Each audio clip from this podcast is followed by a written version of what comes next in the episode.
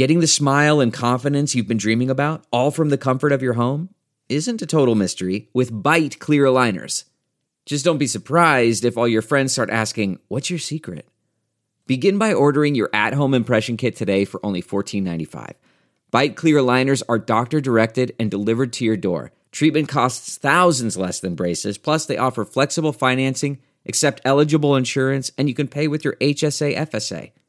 Get 80% off your impression kit when you use code WONDERY at Byte.com. That's B-Y-T-E dot com. Start your confidence journey today with Byte.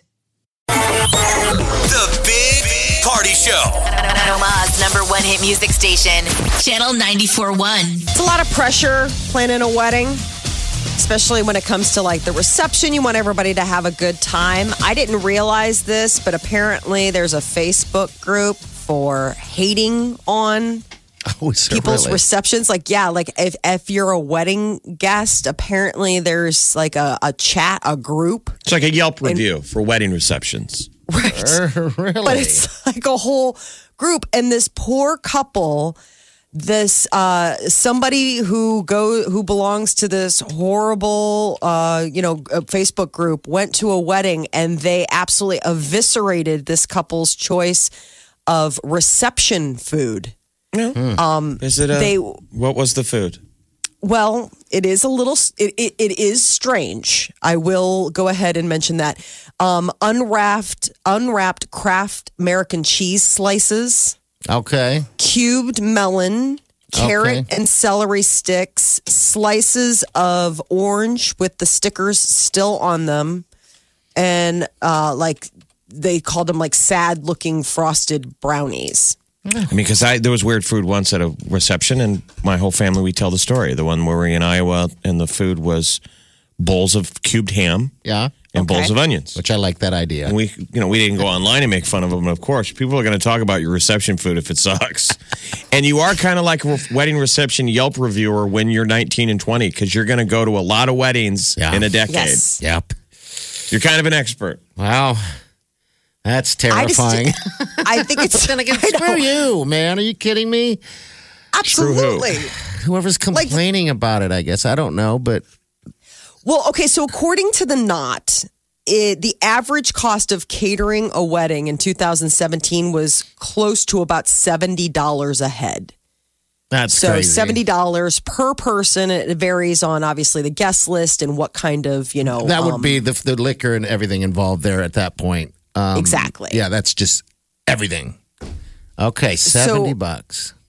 I know, but it was so I didn't realize that, you know, I mean, some people have gone, um, you know, interesting places where they'll do like taco bars or margarita stands. They'll do like themed experiences. You know, the knot was kind of talking about like all of the trends. Obviously, if you're trying to um, entertain on a budget, you got to get creative. But I Like a a coleslaw bar, That's what we're doing. a slaw bar. It's a slaw bar, a big old slaw bar. Molly will sit right now. Molly's going to be handling the spoon. this is how he's going to get me back his passive aggressive way. For It's like, Molly, I want you to be a everything. par- I want you to be a special part of our day. Will you man the coleslaw bar? We're going to have Like, a big thing of, of like uh, like cubed ham, like Jeff had. It's just a big mound of ham, and there'll be some Mm-hmm. some like uh, some gluten free crackers or whatever next to it. Uh, you can have that to, gnaw on. I get some. I, I don't mind the idea of carrot sticks and stuff. Some people like to eat that stuff. I would imagine like carrot cheap. sticks and celery if you had maybe like a buffalo wing bar. You know what I'm saying? Like if you had like a, a banquet, a banquet of it's like spicy wings or you know sweet wings or regular buffalo style, and then you had all the fixins to go with it. I think that'd be kind of fun and cute. Yeah, but don't but you- just straight up. But all right, let me ask you this: Wileen, um, uh, the sweet Wileen, the, the fiance, she wants to. She's been mentioning several times a taco bar, like you just mentioned. Yes. because she, she loves tacos, you know, and it's all about what she wants. And uh, my thing is, I, I just feel like they're too messy. Would you guys agree? I mean, I don't know. I don't want people to be all messy and. Oh no, taco bar sounds awesome. Does it? Okay. All right. Yeah. Because we, we chat about it every now and then about what do we really want on that at, on the floor, you know? Because it, it's going to be more so a cocktail type deal, and not, Right. no one's bringing you a plate. The only people that are going to eat a plate food is it'll be my parents and her parents. I, I'm, I'm assuming. yeah, no, I think a taco bar sounds really stinking yummy and cool. I mean, I've So, heard about ladies and gentlemen, getting- the bride and the groom are now getting their tacos. They'll go first. Then the wedding party can get their tacos. No, it ain't I mean, gonna be like everyone's going to have cheese all over them and lettuce. Thank you, Jeff.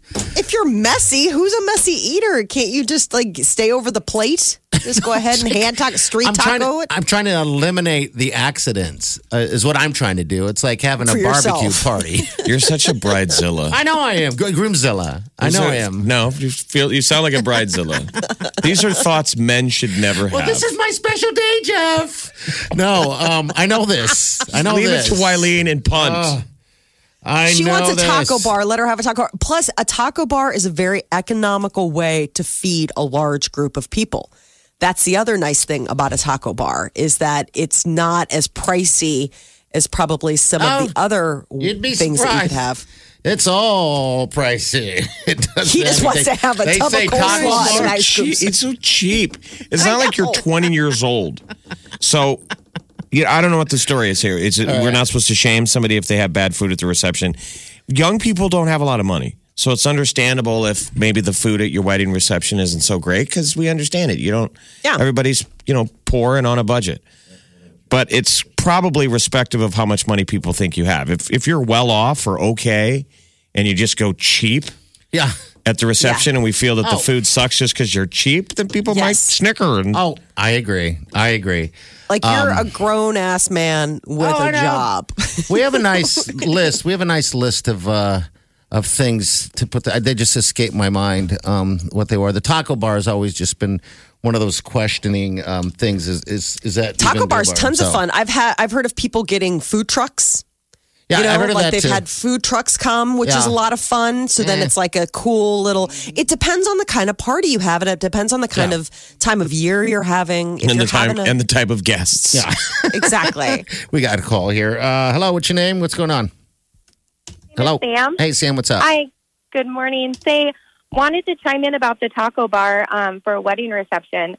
My brother and sister in law got married um, about a year or so ago, and they had a taco bar, and people thought it was a little weird at first Yeah, until until they got up there. There was shredded chicken, ground beef, shredded beef. There was soft shell, hard shell, all the fixings, and it was absolutely delicious. Yeah, okay, because that's what it's probably going to be like. Um, I don't imagine it just being a, you know, hundred taco shells.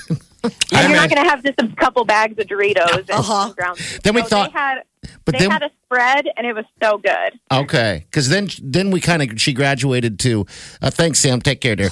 Uh, she kind of graduated to the idea of a uh, a nacho bar. I'm like, Yum. okay, well, Not your typical wedding reception. I don't know. That's not the main meal, though. By the way, there's, there's going to be several things. So Oh, I'm sure to- there will be because Yeah.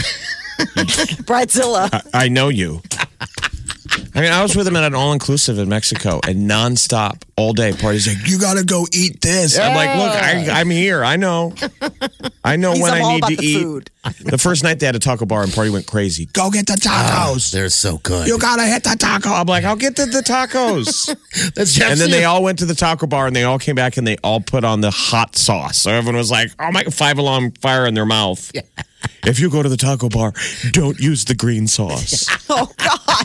Now, at your own wedding, you probably won't be eating because you're going to be too busy. The Yes, bride and he groom will. never Oh. have. He'll be the only guy at the wedding that you'll see constantly eating. I was gonna say, have you met him? He'll be eating Oh. from the minute the food rolls out. I'm going to have a plate attached to my hip, just constantly filled with tacos. I mean, usually you don't have time because you're talking to people. No, he everyone's will make coming up time. and going Yeah. blah blah blah. That's what they say, and, and I know. So that's why we're kind of set up like it's a a cocktail party uh, with different uh, things. This is the Big Party Show. Channel 94.1.